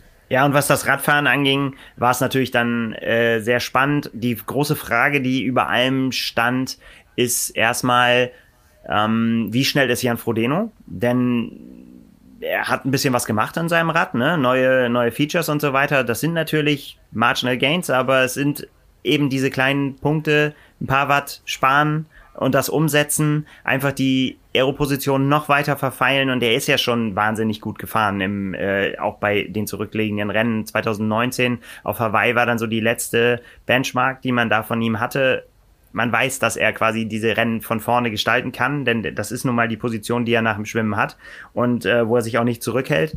Ne, er will einfach das von vorne angehen, hat auch gesagt, ja, er hat sich wahnsinnig gut gefühlt auf den, auf den ersten Kilometern. Das gibt natürlich auch Selbstvertrauen und äh, das hat er dann auch gezeigt. Und Linus Sanders, war natürlich der Punkt, was macht er jetzt? Ne? Er weiß, er hat Rückstand nach dem Schwimmen, er weiß, er hat ein für seine Verhältnisse sehr gutes Schwimmen gemacht. Jetzt hast du natürlich mehrere Optionen. Ne? volle Kanne drauftreten und ihn irgendwann stellen beim Radfahren. Oder noch ein bisschen abwarten und gucken, was passiert. So, ne? Und äh, ja, ich glaube schon, dass er es, er hat halt versucht, ne, drauftreten und gucken, ob was passiert. Und als er dann gesehen hat, äh, er kommt nicht so richtig ran, wusste er auch, wenn ich jetzt hier alles riskiere und ihn irgendwie einfange, dann gehe ich nachher beim Marathon. Aber kriegen ja. kann ich ihn dann nicht. Also, ne, das, ich glaube, das war keine einfache Entscheidung, weil ich glaube, er wollte ihn schon unter Druck setzen. Er, ich glaube, sein eigentlicher Plan war, ich gehe ein gewisses Risiko ein beim Radfahren, aber wie viel Watt das für ihn bedeutet, ne? über 300, 330, glaube ich, hat er gesagt, ne? wäre, war so das, was er am Anfang treten wollte. Ähm, wenn ich ihn damit kriegen kann, ist gut, weil seine, ich glaube, seine einzige realistische Chance, die er gesehen hat, überhaupt äh, da als Sieger hervorzugehen, wäre Jan Frodeno irgendwann zu stellen und ihn damit einer Situation auszusetzen, die Jan Frodeno so nicht kennt. Ja, dass da irgendjemand aufgeschlossen hat und äh, sagt, so, jetzt bleibe ich bei dir und dann schauen wir mal, was passiert. Und dass er mhm. in dieser Drucksituation vielleicht Dinge macht, die seinem Rennen schaden, ne? Oder dass er dann überzockt oder nervös wird oder was auch immer, seine Verpflegung vernachlässigt. Irgendwas, was dazu führt, dass man dann am Ende vorbeikommen kann. Mhm, ähm, mhm. ja, lange Rede, kurzer Sinn. Das hat nicht geklappt, weil Jan Frodeno das Radfahren seines Lebens hingelegt hat. Ja, letztendlich kommt es ja immer darauf an, wer fährt am schnellsten. Ja, wir haben gesehen, gerade am Anfang der Übertragung, die Wattwerte waren ja öffentlich, die waren ja eingeblendet auch im Livestream. Wir wissen aber auch als Triathleten, als Fachleute, ein Watt ist nicht immer gleich ein Watt. Da müssen die Dinge schon ganz genau kalibriert sein und es gibt immer kleine Unterschiede, die sich auswirken. Aber man hat gesehen, äh, Sanders fährt eigentlich gleich schnell über weite Strecken, aber muss deutlich mehr investieren und das bei weniger Körpergewicht. Ja, also ähm, der musste schon ordentlich mehr reintreten. Ähm, und da kommen jetzt wieder diese Sachen, die runde Flasche im Rahmen und so, da summiert sich dann das eine zum anderen vielleicht. Und man sieht auch einen Lionel Sanders deutlich mehr ackern Jan Frodeno, der zeigt schon, wie es geht. Der ist schon die Benchmark. Ja. Also wie der auf dem Rad sitzt da, ähm, bei seiner gewaltigen Körpergröße mit, mit weit über 1,90, ähm, in einer Ruhe, das abspult da und wirklich jede Bewegung in Vortrieb umwandelt, das ist schon eine Show. Und das auch bei diesem scheiß Wetter. Allerdings ähm, war es natürlich auch jetzt einfacher von der Orientierung her. Man musste sich nicht in irgendeinem Feld bewegen oder auf Motorräder, die man nicht kennt, äh, reagieren und so weiter. Ähm, er konnte einfach den Kopf runternehmen, die weiße Linie im Auge behalten und wusste, alles rund um mich zu ist äh, auch unter ist ja. anderen Aspekten als äh, Corona ist eine Blase und ich kann einfach mein Ding machen. Ja, und da hatte das dann schon so ein bisschen mehr von Laborversuch, als es der normale Allgäu-Triathlon vielleicht ist. Ja, ähm, zwar nicht in der Dimension, wie wir es nächstes Jahr beim Sub 7, Sub 8 erleben werden, aber das Nein. waren schon Idealbedingungen ähm, die Steilkurve, wie gesagt, minimale Auswirkungen, aber es gab auch zum Beispiel die Verpflegung aus äh, Begleitfahrzeugen. Ja, die mussten nicht irgendwo äh, runterbremsen und auf den Tisch greifen. Äh, und wie gesagt, im Fall einer Falle, äh, eines Falles oder eines, eines Schadens wäre auch sofort das ähm, zweite Rad da gewesen mit identischem Aufbau und es wäre gleich weitergegangen. Genau, aber was man auch sagen muss, ähm, keinerlei Windschatten, ne? also keine ja.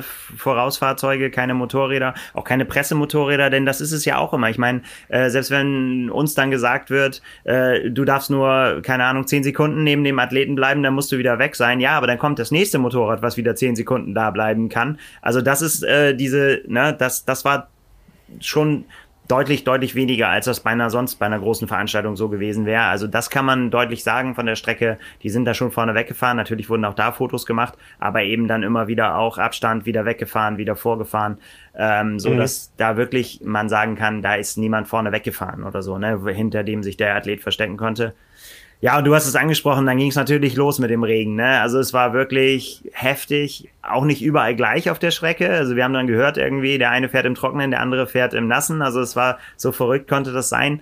Aber überall, wo ich war, war auf jeden Fall der Regen. Das kann ich schon mal so sagen. äh, wir haben dann an verschiedenen Punkten der Strecke dann äh, auf ihn gewartet. Einmal konnten wir uns ganz kurz unter eine Brücke stellen. Das war dann auch ganz gut ähm, um das Material zu schützen. Aber da konnte man dann sehen, ähm, das geht bis durch auf die Haut. Also das war wirklich, wirklich nass. Und ja. äh, beide, beide haben auch gesagt, dass sie dann auch angefangen haben zu frieren. Ja, gut, wie das dann so ist, ne? wenn man mit 45 km/h oder schneller durch die, äh, durch die Landschaft ballert, dann zieht das ein bisschen, wenn man klitschnass ist. Ja, ja. Du hast es erwähnt, 45,9 km/h war am Ende die Geschwindigkeit von Jan Frodeno, 3,55,52. Geschichte wiederholt sich, die vom Schwimmen wiederholt sich beim Radfahren. Sanders wieder fast exakt fünf Minuten langsamer, ja, auf 4.0026 ist er gekommen. Äh, er hatte vorher über eine Zeit von 4.02 spekuliert. Also auch hier Sanders wieder schneller als bei seiner Voraussage. Aber ein Jan Frodeno war einfach nochmal so viel schneller. Der Unterschied zwischen 3,55 und 4 Minuten sind eben 5 Minuten. Und wir reden über die Weltspitze. Ähm, Primus in der Paris, kann man nicht anders sagen. Ja. ja. also da, da ist das Battle ganz klar wieder zugunsten von Jan Frodeno ausgegangen. Der aber auch ähm, seine persönliche Bestleistung hingelegt hat auf dem Rad. Ne? Er ist niemals genau. schneller gefahren in der langen Distanz, was auch ja krass ist unter den Bedingungen. Genau, genau. Also auch hier ist, da wissen wir natürlich keine exakt ganz genaue Streckenvermessung. Man hat aber bewusst im Vorfeld äh, immer darauf geachtet, ähm, dass es 180 Kilometer sein sollen. Das nehmen wir denen jetzt einfach mal ab. Ähm, äh, bei anderen großen Rennen, da wechseln die Kurse auch mal von Jahr zu Jahr. Es ist alles schwer vergleichbar. Aber wie gesagt, Jan Frodeno jetzt auch schneller als damals in Rot. Beim Schwimmen knapp langsamer, beim Radfahren jetzt schneller. Das heißt, auf Kurs. Auf Kurs zu seiner 7,35,39. So ist es. Der Wechsel fand dann äh, in einem, ja, in dem, in dem Zielstadion statt, kann man so sagen, ne? dass wir ja auch gezeigt haben. Ähm, genau. Auch das gut, äh, gut durchdacht, ne? Runterspringen vom Rad, das wird, wurde entgegengenommen äh, von den Helfern, so dass man nur noch drei, vier, fünf Meter zu seiner, zu seiner Bank patschen kann, wo dann die äh, Box stand. Ne? Schuhe an, so, beziehungsweise erst Socken an, Schuhe an, Gel versorgen, und los geht's, ne? Und dann ging's von da aus raus, äh, beziehungsweise in einer Kurve, einmal durchs Ziel durch und dann wieder raus auf die Ra äh, Laufstrecke. Haben beide ganz gut hingekriegt. Auch hier Jan Frodeno ähm, auch nicht so schnell, wie man sein konnte. Er hat dann in seinem Anzug rumgeprökelt und äh, ein bisschen sortiert und äh, geguckt, dass er das alles so äh, zurecht ruckelt. Hat auch ein bisschen gedauert, bis er da dran war. Dafür hat äh, Lionel ein bisschen länger für seine Socken gebraucht und für seine Schuhe. Aber so ist das nun mal in der Lang. Ja, das ist ja auch das, was einem sonst auch häufig eben verborgen bleibt, weil das im Wechselzelt eben stattfindet und da auch nicht immer Kameras dabei sind und auch dann da mehr Zeit vergeht äh, von dem ja hin und her laufen bis man dann letztendlich bei seinem Rad ist. Hier war sofort wieder scharfer Start für die Laufstrecke. Ja, die haben wir im Vorfeld getestet gehabt. Fünf Kilometer in die eine Richtung, fünf in die andere. Äh, die erste Runde war ein bisschen modifiziert noch. Die wurde noch, da wurde noch eine Extraschleife rangelegt, damit eben aus den vier mal zehn Kilometern am Ende auch 42 wurden.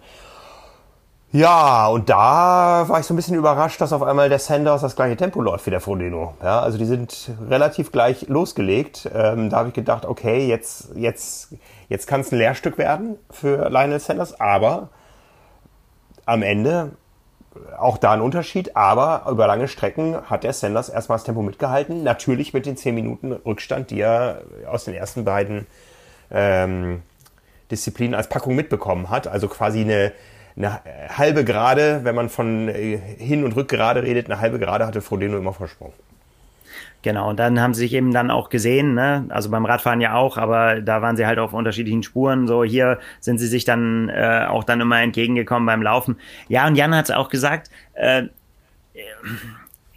es war schon ein hartes Stück Arbeit, das, äh, das Laufen. Und es auch, es fühlte sich auch nicht gut an. Also auch das Loslaufen fühlte sich nicht so an, dass, dass er ja einfach sagt, ja, das gesagt, dass er so von der Hand flutscht und sagt so, jawohl, das ist mein Split, den laufe ich jetzt runter, sondern es war schon mhm. zäh, ähm, komplett durchnässt und, und äh, dann eben loszulegen. Jetzt kann man da spekulieren. Natürlich ist das vom Laufen, glaube ich, ähm, ja, im, im Regen zu laufen ist besser, als in der Hitze zu laufen. Ne? Also wenn wir da an Frankfurt denken oder so, wo es runterballert, wo du Schatten brauchst irgendwie, wo, wo einfach alleine der, die Sonneneinstrahlung auf der Haut dir ja Energie zieht ähm, und dich, dein Körper sich damit beschäftigen muss, irgendwie gegen die Hitze klarzukommen. Das hatten sie jetzt alles nicht. Ne? Also es war nicht mehr kalt, es war relativ angenehm, dann das zu laufen und äh, konnten dann da ja ihren Stiefel runterlaufen.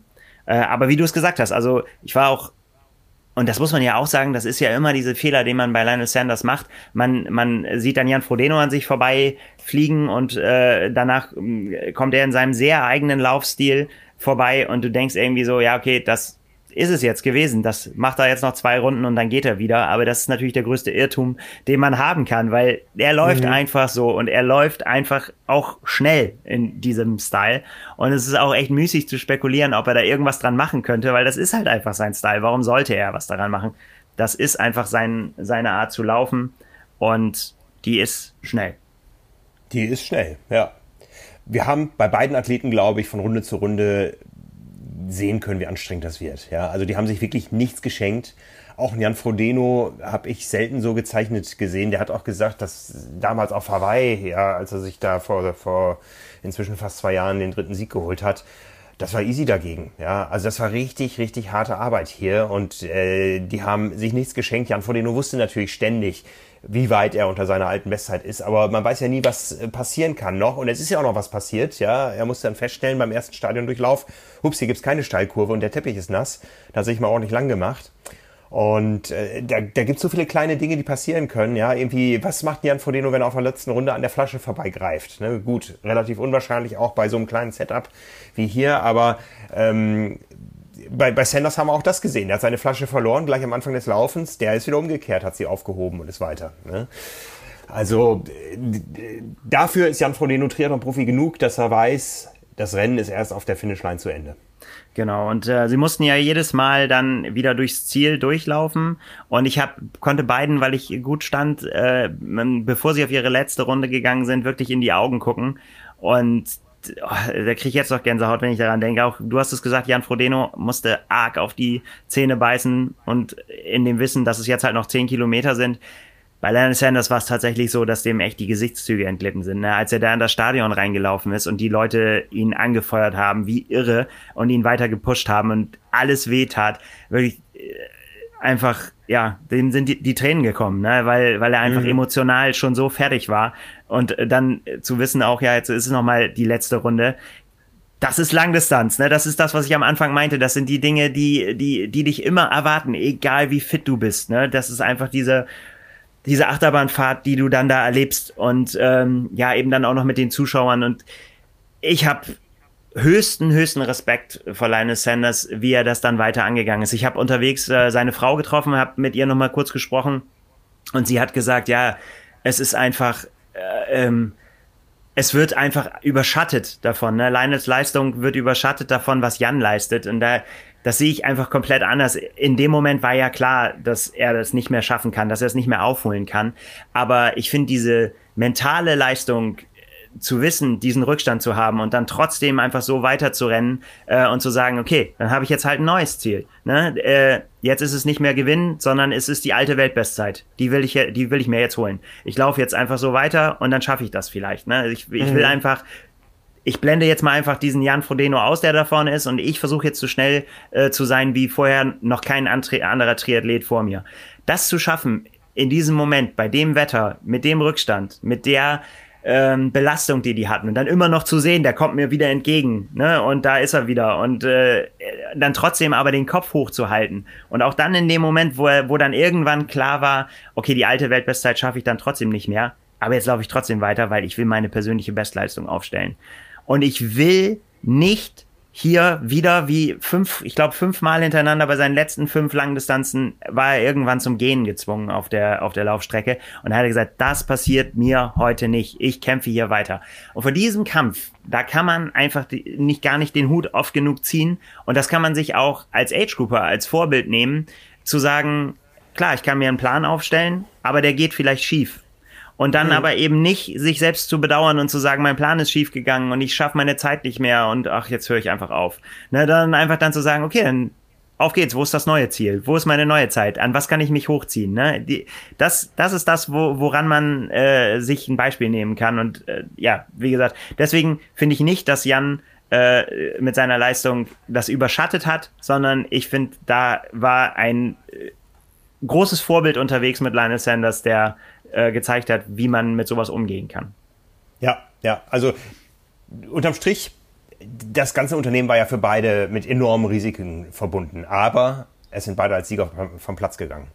So kann man kann sagen. Man nicht anders ja. sagen. Ne? Also, ja, machen wir es rund. Jan Frodeno ähm, war dann auf Kurs natürlich zu seiner Weltbestzeit. Am Ende ist es geworden eine 7, 28, 53. 27. Das, äh, 7, 27,53. Das Ganze ähm, acht Minuten schneller als vor fünf Jahren, ja, unter besonderen Bedingungen. Auch man kann jetzt nicht sagen unter besonders einfachen Bedingungen. Es waren besondere Bedingungen. Manche Dinge waren einfacher, manche waren, waren schwerer. Also damals der Triathlon-Tag 2016, das war auch so ein Traumjahr, so ein Traum-Triathlon-Wetter. Ist immer müßig hinterher zu spekulieren, was wäre wenn gewesen. Aber da hat er erstmal eine Benchmark gesetzt und Lionel Sanders auch unter Lionel Sanders alter Bestzeit 7,43,30. Korrekt? Du hast ja. es vor dir. Ja. Ich habe es nicht, nicht, mit nach Japan genommen, ich hätte es hier aufmachen müssen. Ja. ja. Ähm, und äh, wie gesagt, der zweite große Sieger, ähm, der hat auch eine gewisse Zeit gebraucht, sich so zu berappeln. Und in dem Moment, wo die beiden auf dieses Treppchen steigen mussten, hat man gesehen, dass beide wirklich 100 Prozent ihrer an dem Tag möglichen Leistungsfähigkeit abgerufen haben. Die waren beide komplett auf, die waren mental fertig, die waren körperlich fertig. Da ging gar nichts mehr, den stand natürlich beiden die Freude ins Gesicht geschrieben, aber dieser körperliche Schmerz, die wollten einfach nur noch in ihr Bett, glaube ich. Ja, ja, auf jeden Fall. Also, ähm, um das wäre auch nochmal, weil ich auch Kommentare gelesen habe auf Facebook, dass das wäre ja die Frodeno-Show gewesen und man hätte Lionel sogar weggezogen irgendwie von der, äh, von der, von der Zielgerade, damit der Ruhm für für Jan bleibt. Also einen größeren Schwachsinn habe ich noch nicht gelesen. Ähm, ja. Der war einfach so auf, dass er einfach mal kurz eben nach hinten musste. Man kennt das, ne? Zelte und so weiter, die aufgebaut sind, wo die Athleten da zusammenbrechen. Und so war es bei Lionel Sanders auch. Der musste einfach mal, wir brauchen hier gar nicht ins Detail gehen, aber es können verschiedene Dinge auf der Strecke passieren, die man nicht der Öffentlichkeit zeigen möchte. Und da musste er einfach mal kurz nach hinten um sich ja. frisch zu machen. Und äh, ja. dann hat man ihn natürlich auch wieder nach vorne. Und die beiden, das war schön, dann auch mal reinzuhören, wie sich zwei äh, da so den Respekt entgegenbringen. Also ja, Sanders einfach mit großem Respekt vor dem, was Jan geleistet hat, weil er natürlich gesehen hat, wie weit er davon weg ist. Äh, und Jan mhm ganz klar hat er gesagt, er glaubt, er hätte das nicht geschafft, wenn er nicht so einen wie Sanders hinter sich gehabt hätte, der ihn nicht nur in dem Rennen, sondern auch in den Wochen davor, ne, wo klar war, hier trainieren wir auf was hin und ich kann jetzt mir überhaupt nichts erlauben im Training. Ne? Ich muss einfach hier in meiner Bestform an den Start gehen, weil ich weiß, da ist jemand, der wird mich fordern und zwar bis zur letzten Sekunde. Und äh, deswegen äh, großer Respekt, den die beiden sich da entgegengebracht haben und auch beide im Gespräch dann, äh, was man so bei den Kameras dann nicht gehört hat, wo sie einfach gesagt haben, es war so schlimm. Ich habe so ja. gefroren und es war so hart beim Laufen. Und äh, sie haben wirklich beide gesagt, es war einer der schlimmsten Tage, die sie im Triathlon erlebt haben und der anstrengendsten. Ja, aber ja. auch erschreckend, ne? Dann stehen sie halt danach. Ich meine, gut, da sind dann, äh, da werden dann Stühle hingestellt, wo man sich mal kurz rauf. Also Jan hat auch gesagt, er muss sich hinsetzen. Ne? Er kann nicht einfach jetzt hier die ganze Zeit stehen. Äh, hat dann so einen kleinen Stuhl gekriegt und ein paar Deckchen und Jacken, wo er sich dann einpacken konnte, um, um dann, dann da zu warten und äh, bis das alles äh, fertig ist. Ähm, ja, aber dann stellen die sich aufs Podium und dann sieht es eigentlich auch schon fast wieder nach guter Laune aus. Ne? Also ich mein, wenn dann, die erholen sich halt nach ein paar Minuten wieder. Ja, ja. ja. Ja, du hast es erwähnt, wir haben viele Kommentare gelesen, äh, viele, die können wir nachvollziehen, manche nicht so. Es gab Lob und Kritik äh, für die Veranstaltung. Was ist so dein Fazit? War das Triathlon? Ja, definitiv. natürlich war das Triathlon. Und das Profi-Triathlon was anderes ist als ähm, das, was wir als Age-Grouper machen, ist ja klar. Also das ist auch, auch schon immer klar. Ne? Also es ist äh, nicht jetzt erst seit dem Tag äh, klar. Ich fand das extrem inspirierend ähm, zu sehen, eben äh, hinsichtlich, das habe ich ja vorhin schon gesagt, ne, in, äh, wie man, was man aus sich rausholen kann. Ähm, und auf die Leistung von Jan Frodeno dann ein Fazit hinterzuziehen, finde ich extrem beeindruckend, dass er im Vorfeld gesagt hat, 2016 war was, was ihm relativ leicht gefallen ist, zu sagen, da will ich die Weltbestzeit holen, weil er wusste, was er kann, weil er wusste, wie seine Einzelsplits sind und gesagt, okay, die kann ich auf jeden Fall auf einer Strecke wie Rot, die kann ich bringen. Da gehe ich eigentlich kein Risiko ein, wenn ich sage, ich will da eine neue Weltbestzeit aufstellen. Dass er das dann jetzt unter Bedingungen gesagt hat, wo die er nicht einschätzen konnte, fand ich dann schon mutiger und was ich sehr beeindruckend fand am Ende war, dass es jetzt von seiner letzten Langdistanz 2019 ja eine ordentliche Zeit vergangen ist und dass er einfach auf den Punkt jetzt sagen kann, ich bringe da so eine Leistung, das ist schon sehr, sehr beeindruckend. Das, der funktioniert wie ein Uhrwerk.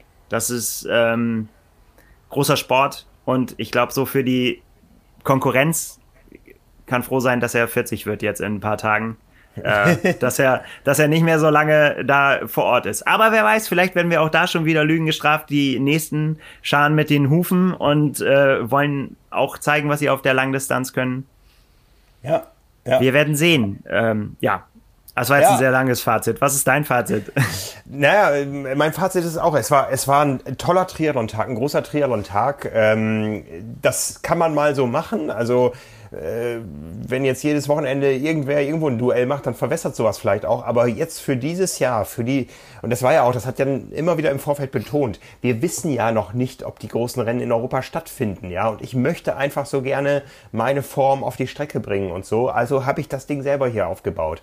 Ja, ähm, da hat er nie einen Hehl rausgemacht äh, und dass äh, da natürlich seine ganzen Sponsoren eine große Rolle gespielt haben, das hat jeder gesehen. Ja, also er ist einfach ein Profi durch und durch und ich finde, er hat jetzt Maßstäbe gesetzt für die Zeit, wo er mal nicht mehr als Athlet auf der Strecke ist. Ja, er hat äh, Maßstäbe gesetzt, äh, natürlich mit seiner Zeit, mit seiner Leistungsfähigkeit, aber auch Maßstäbe in Sachen der, der Selbstvermarktung, der Vermarktung des Triathlons, äh, der Inszenierung.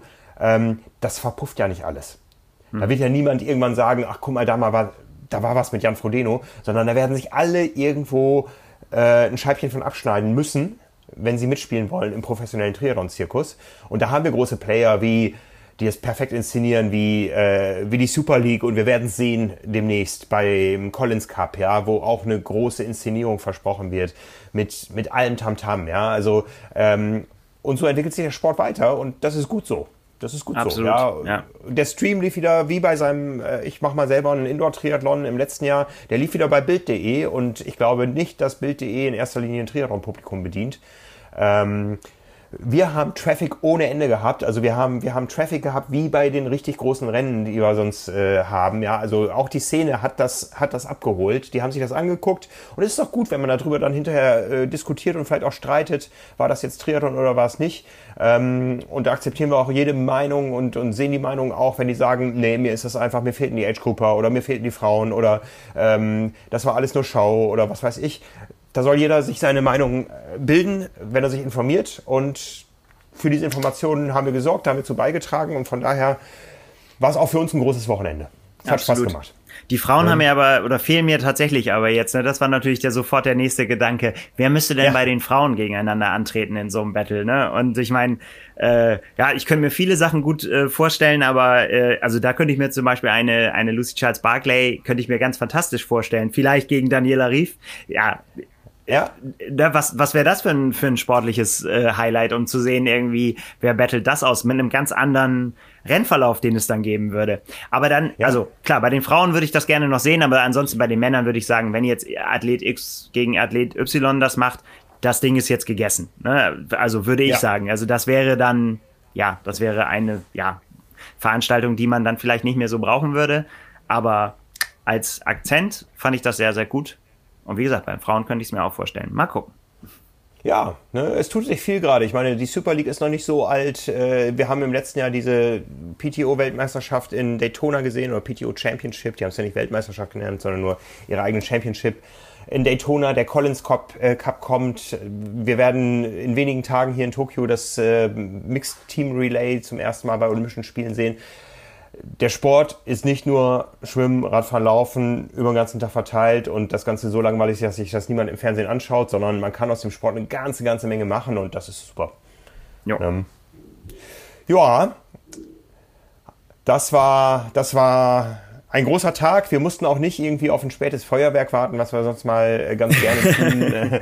da war nämlich längst alles abgebaut. Wir waren schon äh, ein Stück weitergefahren nach Stuttgart äh, haben natürlich im Auto schon kräftig analysiert, was war das Ganze, ähm, wie, wie hat das funktioniert. Geht ja auch noch ein bisschen weiter. Die erste Galerie, die ist jetzt natürlich so ein bisschen abreisebedingt. Ähm, konnten wir nicht noch einen Tag danach arbeiten direkt. Äh, die erste Galerie vom Schwimmen ist online. Radfahren, Laufen folgt in Kürze.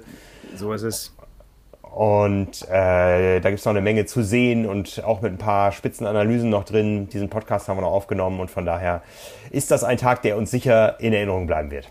Ja, das kann man sagen. Ja. Und jetzt geht es jetzt, auch schon ja. weiter. geht es auch schon weiter. Ne? Also wie gesagt, wir sind dann äh, an dem Abend noch die halbe Strecke nach zum Frankfurter Flughafen gefahren bis äh, Stuttgart. Dann am äh, frühen Montagmorgen hast du mich abgesetzt in Frankfurt. Ich bin zum größten Testcenter, was ich je gesehen habe, geeilt.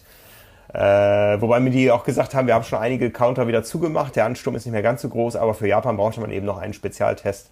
Und ich war heilfroh, als das Ergebnis dann auch da kam. Und äh, boah, ich weiß nicht, wie viele Sta Stunden ich Schlange gestanden habe. Äh, also in Frankfurt zweimal eine Stunde beim Check-in.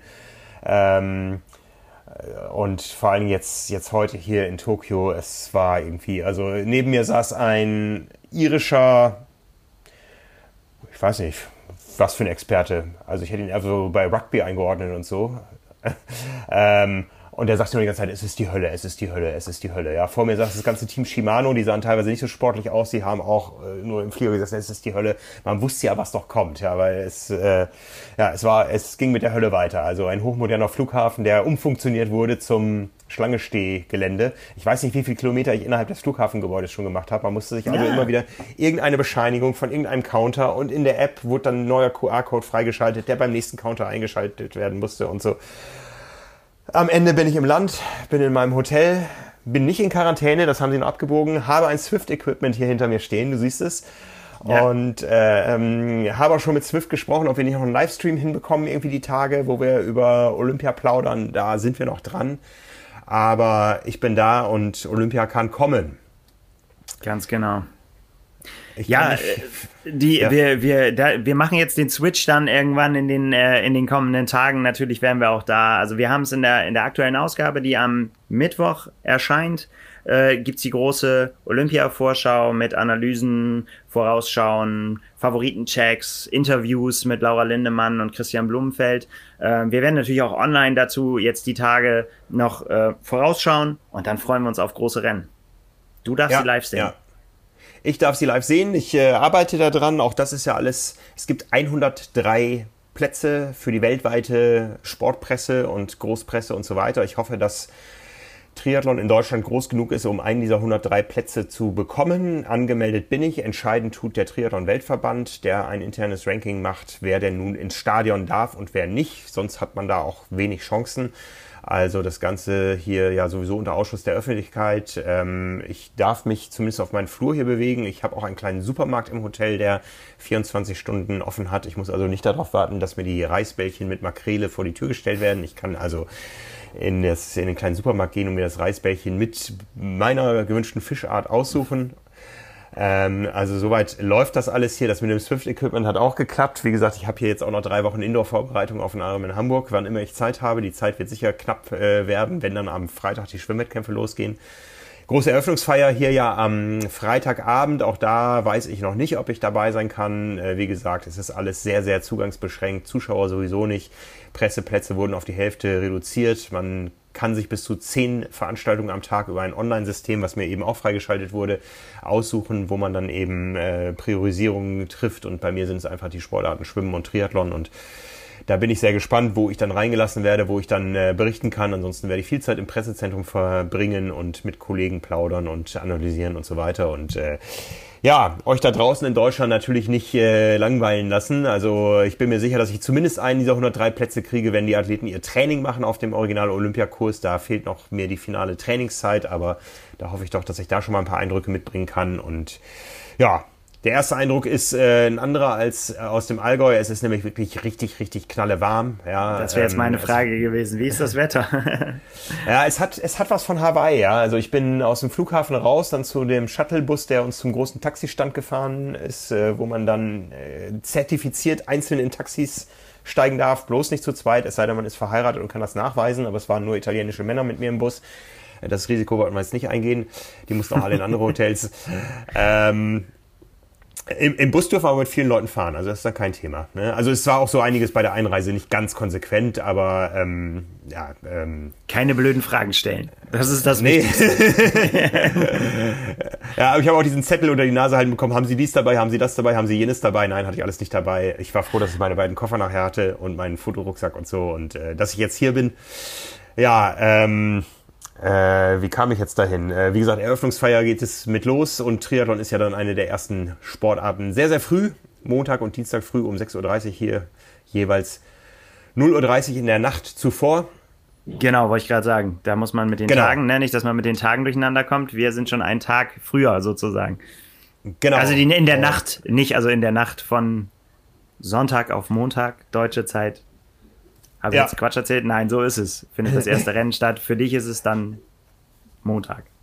Ja, und ich muss gestehen, dass ich jetzt erstmal eine Menge Akkus aufladen muss. Alle, die im Allgäu in den Kameras leer geworden sind und vor allen Dingen meine eigenen. Also die letzten drei Tage waren äh, gutes Hardcore-Programm. So in so einem Flieger schläft man jetzt auch nicht so gut, wenn ein irischer Rugby-Experte, der das auch offensichtlich viel selbst betrieben hat, äh, neben einem sitzt und äh, entsprechend ähm, voluminös und laut dabei ist, wenn er schläft. Ja, ähm, von daher sollten wir mal Schluss machen, bevor ich hier jetzt noch allen möglichen Mist erzähle. Das machen wir. Schlaf dich aus, hätte ich jetzt fast gesagt. Und äh, mach aber den Podcast noch fertig vorher. das äh, versuche ich noch. Also wenn ihr diesen Podcast erst am Mittag, Mittwoch hört, dann äh, liege ich wahrscheinlich dann ist Frank eingeschlafen. Mit der, mit der Nase auf der Tastatur. Ich begebe mein Bestes und äh, ach, ich merke jetzt echt gerade so richtig, dass hier Feierabend ist. Also, dann machen wir Gut. jetzt noch Feierabend. Ja. Schön war's. Schön war's im Allgäu und schön jetzt auch hier. Ne? Ach so, nee, ja, den Faden wollte ich gerade aufnehmen. Es hat sich aus dem Flughafen raus angefühlt wie auf Hawaii. Ähm, 33 Grad und richtig warmer Wind. Ja, also so richtig warmer, feuchter Wind. Ne? Ähm, es hat die Sonne geschienen, die ist inzwischen nicht nur untergegangen, sondern war dann auch irgendwann im Dunst verschwunden. Aber es hat was von Hawaii-Bedingungen hier. Und jeder, der auf Hawaii mal versucht hat, Sport zu treiben, sei es irgendwie beim Ironman oder nur beim Pathrun oder so, oder einfach nur joggen wollte, der weiß, was hier auf die Athleten zukommt Anfang der Woche. Auch wenn es so früh morgens um 6.30 Uhr ist, das wird eine Hitzeschlacht. Und äh, das haben wir immer gewusst, das ist dann nur Corona untergegangen, aber ähm, es wird heiß, es werden heiße Wettkämpfe und alles, was ihr dazu wissen müsst, lest ihr in der Triathlon, die jetzt erscheint wenn der Podcast raus ist, erscheint auch die Triathlon und da findet ihr das ganze Expertenwissen, vor allem von Simon, der viel beigetragen hat, der die Athleten natürlich alle hautnah verfolgt und von Marvin. Und äh, ja, damit entlassen wir euch in das Wochenende und nächste Woche dann am Dienstag nach dem Rennen podcaste ich mit Simon, sobald äh, ich wieder irgendwo eine feste Verbindung habe und alles abgearbeitet habe, was an dem Tag gelaufen ist. Also da haben wir ja dann ein bisschen Zeit, weil es in der Nacht stattfindet. Aber ihr hört von uns. So soll es sein. So soll es sein. Dann schöne Grüße nach Deutschland. Konnichiwa. Und Grüße zurück. Bis, bis dahin. Tage. Ciao, ciao. Ciao.